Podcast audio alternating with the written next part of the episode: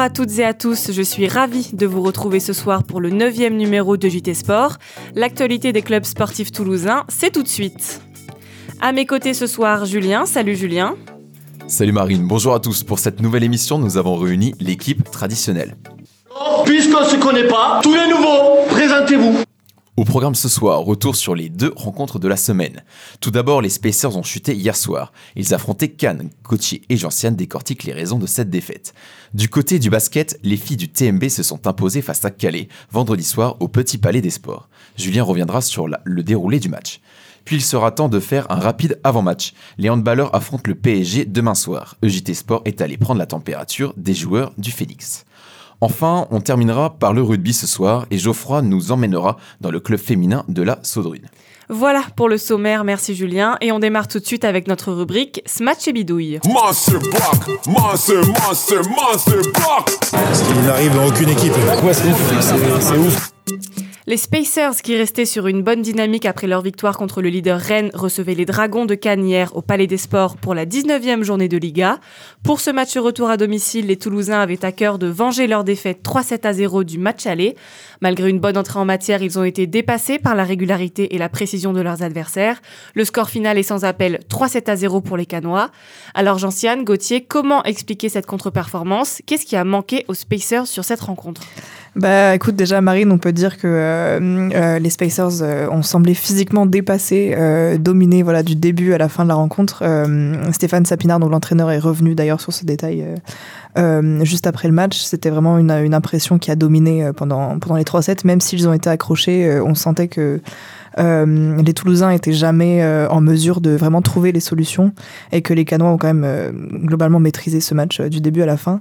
Et on peut aussi relever le, manque de précision. on a trouvé des Toulousains, notamment en attaque. On avait l'impression que la, défense de Cannes lisait trop bien le jeu des Spacers pour, pour pouvoir se, voilà, se créer des espaces ou marquer des points facilement. Donc je pense que c'est ça, c'est ça qui a manqué hier soir. Oui, au service aussi, beaucoup de, beaucoup de manqués au service. Euh, juste une stat, Pierre Desrouillons, c'est 11 services, 5 euh, dans le filet. Donc euh, voilà, beaucoup de déchets au niveau du, au niveau du service, mais c'est le cas pour, pour toute l'équipe.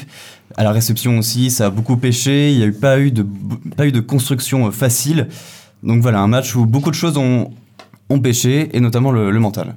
Oui, l'attaquant phare des Spacers, le néerlandais Jorna, a d'ailleurs ressenti cette fébrilité depuis le banc. Il nous en parle au micro de JT Sport ou à Rennes. Voilà.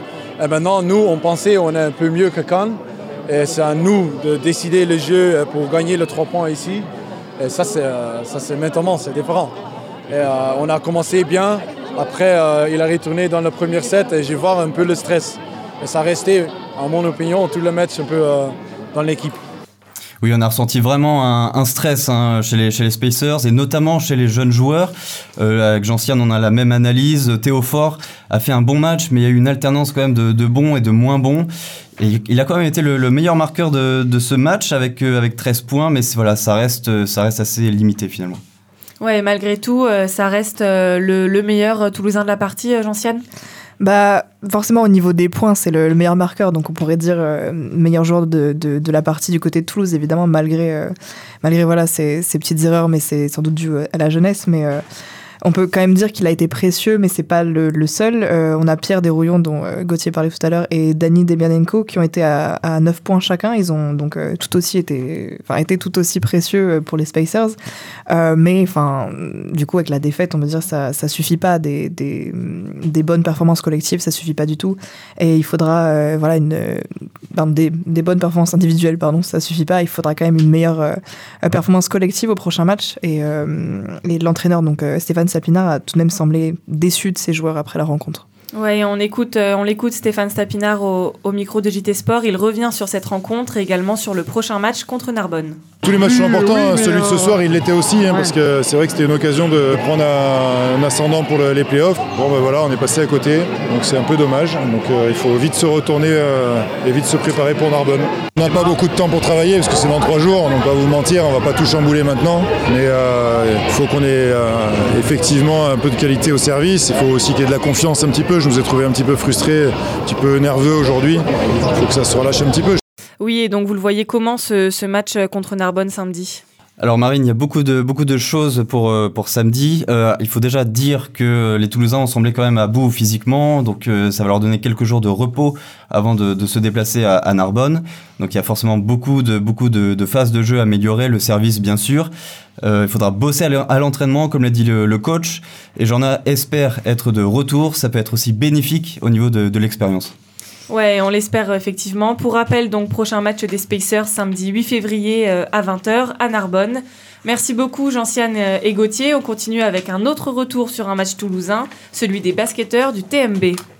Et oui Marine, et pour nous parler de la rencontre, Julien nous a rejoint dans le studio. Salut Julien. Alors, le TMB a joué vendredi pour le compte de la 13e journée de D2 féminine.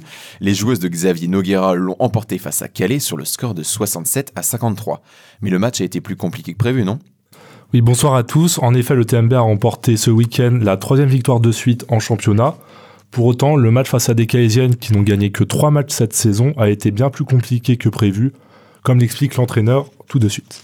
C'est jamais évident face à ces équipes-là qui sont. Euh, ça joue small ball, ça joue petit avec beaucoup d'agressivité, donc ça demande à nos grandes de faire un peu plus d'efforts. On a du mal à trouver nos grandes parce qu'il y a un peu plus de, de mobilité qui défendent sur elles. Premier quart-temps, les Toulousaines menaient même de 10 points. Une excellente entame de match qui pouvait laisser présager un match tranquille, mais les joueuses sont tombées dans le piège des Calaisiennes qui se sont relâchées et ont eu peu de réussite au tir. Mais nous, on s'est laissé entraîner dans un rythme qui n'est pas le nôtre. Quoi. On n'a pas assez couru, donc beaucoup de frustration parce qu'on s'est mis à, dans leur jeu. On a voulu jouer demi-terrain et voilà. Donc on a perdu notre rythme un petit peu sur la zone à des moments et elles ont scoré et pas nous. À 3 minutes de la fin du troisième quart-temps, Calem revient même à 1 point. À ce moment-là, les Toulousaines accélèrent pour finalement remporter le match de 14 points, le plus gros écart du match. Et du coup, euh, niveau classement, on en est où? Toulouse revient à hauteur de Reims au classement qui a perdu face au leader Aulnois. Avec un bilan de 10 victoires pour 3 défaites, la qualification en playoff ne devrait pas être un souci. Et c'est quoi le prochain rendez-vous? Le prochain match face à Mondeville en championnat qui devait avoir lieu le 14 février a été décalé au 11 mars. En effet, c'est le week-end du 14 février.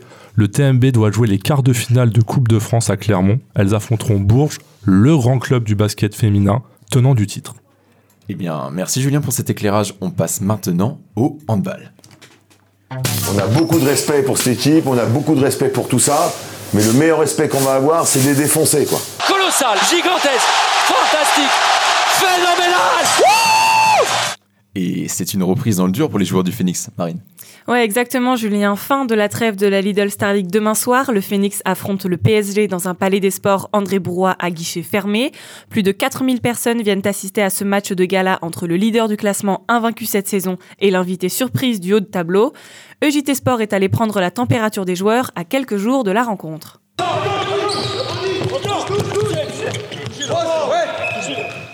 Dernière semaine d'entraînement avant la rencontre, l'entraîneur Philippe Gardan est réaliste quant à l'issue du match. Le fait de jouer PSG, c'est toujours compliqué, c'est vraiment une grosse armada, donc euh, même si on joue à 100% de nos moyens, je suis pas sûr que ça suffise pour pouvoir les battre. Il faudrait jouer à 300% de nos moyens peut-être, et eux à 50%. Les joueurs de chance s'attendent quant à eux à un affrontement très physique, pour lequel ils ne sont pas favoris, L'arrière, Arnao Garcia, prévient. Ils sont euh, très costauds et, et peut-être euh, l'aspect physique, ça va être un peu point faible pour nous parce qu'ils ont une capacité physique euh, très bonne.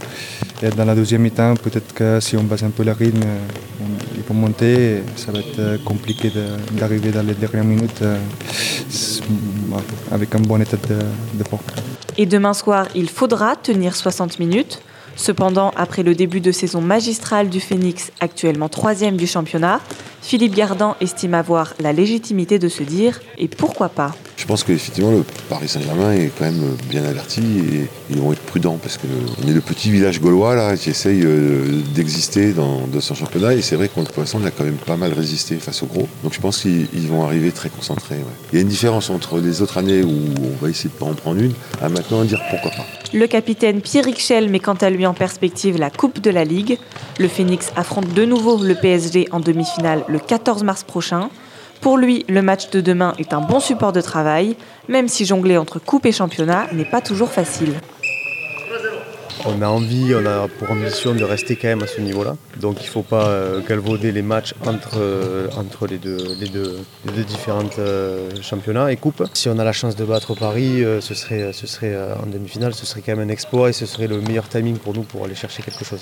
Le championnat reste la priorité sur le long terme. Après, en deux matchs, on peut être titré, donc c'est très très intéressant pour, pour nous à jouer. Un Final Four intéressant donc, mais une Lidl Star League qui reste dense. En cas de défaite lors des deux prochains matchs contre Paris et Saint-Raphaël, le Phoenix perdra 4 points. De quoi se faire décrocher au classement et gâcher leur dynamique première partie de saison. Pastis, roucoulette, mais surtout vigilance donc pour demain soir. Et on espère qu'il y en aura des pastis, surtout du côté de Jeff Lettens. Et maintenant, on aborde le match du 15 de France tournoi Destination. Donc on se tait et on reste concentré sur ce Enfin, plutôt cette réjouissante performance de nos Bleus, et plus précisément de la charnière toulousaine Dupont-Ntamak. Geoffroy, tu l'as trouvé comment cette charnière? Eh bien tout simplement comme de nombreux Français ce dimanche après-midi, magnifique. Dupont c'est quoi? C'est tout simplement une passe décisive et de nombreuses percées, un plaquage salvateur en fin de partie, dont on se souviendra, hein. il s'est même permis une petite bourde sans grande conséquence pour surprendre les 80 000 spectateurs, on va dire, en furie à la 79e. Et si ça ne vous satisfait pas, j'ai des chiffres. 53 mètres ballon en main, 11 courses, 8 défenseurs battus et pas moins de 3 offloads. En somme, du très bon Dupont. Et puis Ntamak, qui a dit, s'il vous plaît, qu'il était mauvais buteur Ceux-là ont été alors surpris qu'il était capable d'aligner un 100% face aux perches et aux finalistes quand même du mondial. C'est aussi un retour intérieur lumineux pour le premier essai qui lance le match et un abattage défensif comme à son habitude plutôt intéressant. On regrettera simplement un jeu au pied un peu hasardeux lorsqu'on sait que les Anglais sont les maîtres des airs, adeptes de ce fameux kicking game. Mais globalement alors, qu'est-ce qu'on peut retenir de cette charnière? Que le duo rouge et noir a maîtrisé ce qui se faisait de mieux face au trio Youngs, Ford, Farrell, et ça mes amis, ça n'est pas rien. Alors qu'on se le dise, l'association toulousaine fera les beaux jours de l'équipe de France. Et dans la catégorie caramel et chistera, je demande les filles, jamais à EJT Sport, nous n'avons abordé le, sujet du rugby féminin au même titre que le rugby amateur, et étant que cela change. Alors Geoffroy a décidé de s'intéresser à celles qui font les beaux jours de la FFR, qui gonfle de plus en plus le nombre de licenciés pour la fédération mais pas n'importe quel club, celui de la Saudrune. En banlieue toulousaine, c'est la première saison pour ces Rugby Women. Alors, quelles sont les différences avec les garçons? Comment briser le cliché de la fille fragile au sport de combat? Geoffroy vous emmène à la Saudrune. Voilà bien la démonstration que le rugby, c'est aussi un jeu de fillettes. Mais quelles fillettes Des jeunes filles difficiles à plaquer, des feintes, des débordements et un punch à essouffler bien des garçons. Allez, on souffle un bon coup. Ce commentaire ne date pas d'hier et vous l'aurez compris, on est en 1969. Le moins que l'on puisse dire, c'est que ce genre d'image de femmes jouant au rugby était bien trop rare à l'époque. À en juger par le manque de délicatesse du commentateur qui les voit encore comme des fillettes, on peut dire que le rugby d'aujourd'hui a bien changé et les mentalités avec. Et au club amateur de la Saudrune, près de Cugnot, on a décidé aussi de sauter le pas. Alors nous, on a, on a, décidé d'ouvrir un pôle féminin à la Saurune parce qu'on avait des petites qui jouent au rugby sur nos catégories euh, jeunes, donc 6, euh, moins de 6, moins de 8, moins de 10, moins de 12, et on a voulu leur donner une, une continuité et les garder avec nous parce qu'elles se sont euh, épanouies, éclatées. Donc c'était une mission qu'on qu'on avait d'ouvrir une section féminine puisqu'on avait une dizaine de petites sur les, les moins de 12 ans. Donc c'est comme ça qu'on a ouvert la première section féminine. Alors comment, comment casser le mythe du sport de combat, de virilité par excellence? Comment demander à Monténeuf d'arrêter de corriger par rugbymen lorsque je veux écrire rugby woman Mettons de côté tous les clichés d'ancien temps. Oui, c'est un sport de combat, et ce n'est pas non plus réservé qu'aux hommes. Alors sans elle, comment font-ils? Laetitia, mère de deux joueuses, nous en dit un peu plus. Oui, alors euh, nous, en fait, euh, la Saudrune accueille des filles depuis très longtemps, fait jouer des filles euh, en mixte avec les garçons. Donc, en fait, il n'y a plus du tout cette notion de les filles, c'est pas fait pour jouer au rugby, c'est fait pour faire de la danse ou quoi que ce soit.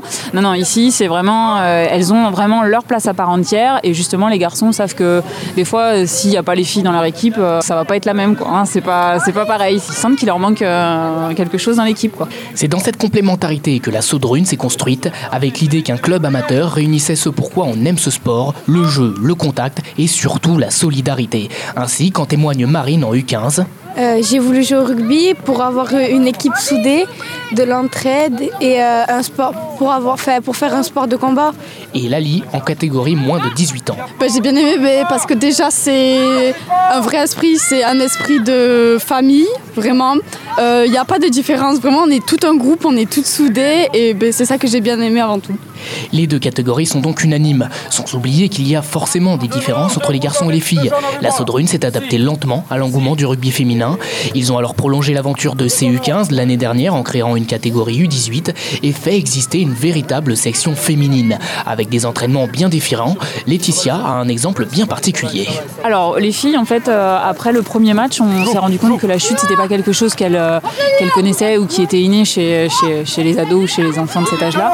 Donc on a cherché euh, comment euh, se perfectionner dans la chute. Donc on a euh, écrit au club de judo de la, du secteur, celui de Cugno, nous a accueillis en son sein avec deux professeurs, donc celui de Seyss et celui de Cugno. Et sur deux fois une heure, ils nous ont appris, ils ont appris aux filles à chuter et à appréhender plus le sol. Car oui, il n'est pas question de dire que la fille sait moins bien jouer au rugby que le garçon, mais il est possible qu'elle arrive dans le monde du rugby sans être imprégnée de sa culture. Elle ne part pas avec la même appréhension du sport. L'éducation en France fait qu'il y a encore un écart d'intérêt pour l'ovale entre les filles et les garçons. Elle débute en appréciant moins la chute, en étant moins habile et peut-être aussi parce qu'elles sont moins sensibles à sa médiatisation. Laurent, l'entraîneur des U15, l'a vite remarqué.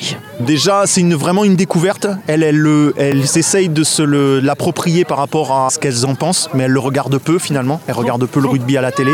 Elles regardent peu de matchs. Elles ont vu les garçons des fois en allant. Donc elles essayent de se l'approprier. La prise d'intervalle, on n'en est pas encore là. Au contraire, moi je dirais que les premières fois, elles essayent d'aller chercher le contact. Et après, elles vont aller chercher des espaces, de l'intervalle. Mais euh, bon, il y, a quand même, euh, y a quand même euh, quelque chose qu'elles n'ont pas travaillé en étant plus jeunes et peut-être en étant à d'autres activités. C'est le maniement du ballon, la motricité et tout ça. Mais elles apportent une vision bien différente et tout aussi intéressante par rapport aux garçons. Effectivement, c'est très différent. C'est leurs attentes qui sont pas les mêmes. Euh, on, doit, toujours être euh, dans ce qu'elles sont venues chercher. Elles sont venues faire du rugby. Il faut, c'est pas comme les garçons. Les garçons, on trois plots, on les fait slalomer, ça marche. Les filles, non. Il faut, il faut qu'il y ait une ligne de marque. Il faut que ça ait un rapport direct avec l'activité qu'elles sont venues faire. Alors le club organise des événements, des rencontres et les emmène voir des matchs pour les aider à rentrer dans le monde du rugby autrement que par le terrain. Il arrive même que des joueuses de l'équipe de France leur apportent main forte. C'est ainsi que le club de la Saudrune grandit vite. Si vite que le président, l'autre Laurent, se félicite de la création de sa section féminine et n'hésite pas à faire appel à de la main-d'œuvre.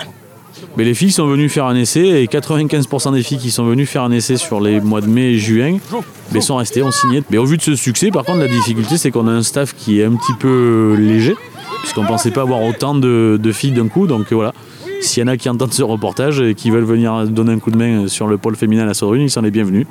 Donc il va falloir s'y faire. La rugby woman prend autant d'ampleur au niveau professionnel qu'au niveau amateur maintenant. À tous les amoureux de ce sport, une nouvelle porte s'offre à vous. Et le moins que l'on puisse dire, c'est qu'elle ne manque pas de fraîcheur.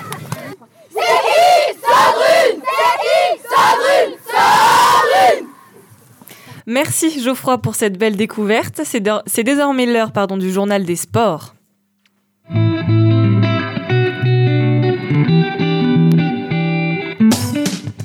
Gauthier nous a rejoint.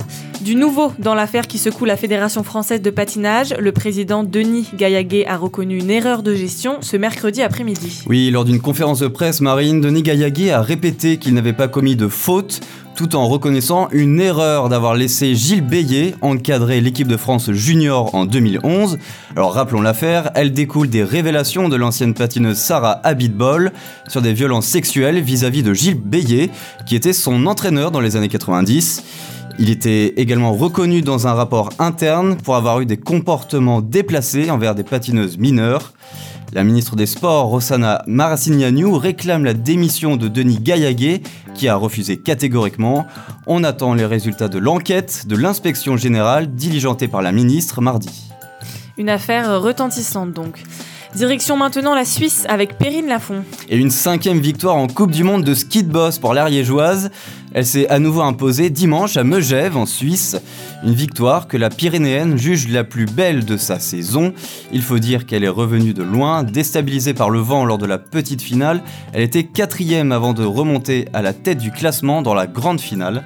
Toujours invaincue cette saison, Perrine Lafont se rapproche de plus en plus d'un nouveau sacre. Et le tournoi de tennis de Montpellier a débuté lundi. Déjà, des Français qualifiés pour le deuxième tour, Gauthier. Oui, après la victoire de Pierre Hugerbert mardi, c'est Adrian Manarino et Richard Gasquet qui se sont également qualifiés ce mercredi. Le premier s'est défait du jeune Australien Popirine en 3-7. Il affrontera d'ailleurs Gaël Monfils au prochain tour. Gasquet, lui, revient bien après avoir battu son compatriote Gilles Simon en 2-7. C'est néanmoins déjà terminé pour le jeune Hugo Humbert, éliminé par le vétéran espagnol Feliciano Lopez. Le français Grégoire Barrère joue lui son deuxième tour ce soir contre le bulgare Grigor Dimitrov, ancien numéro 3 mondial. Merci beaucoup Gauthier pour ce tour des sports et merci à toi Julien pour m'avoir accompagné ce soir. Avec plaisir Marine, merci à toi, merci également à Adrien dans nos nouveaux locaux techniques. N'oubliez pas que vous pouvez nous retrouver et nous réécouter sur toutes les plateformes d'écoute sur le compte Twitter de JT Sport. On vous donne rendez-vous mardi prochain. Bonne semaine sportive à tous.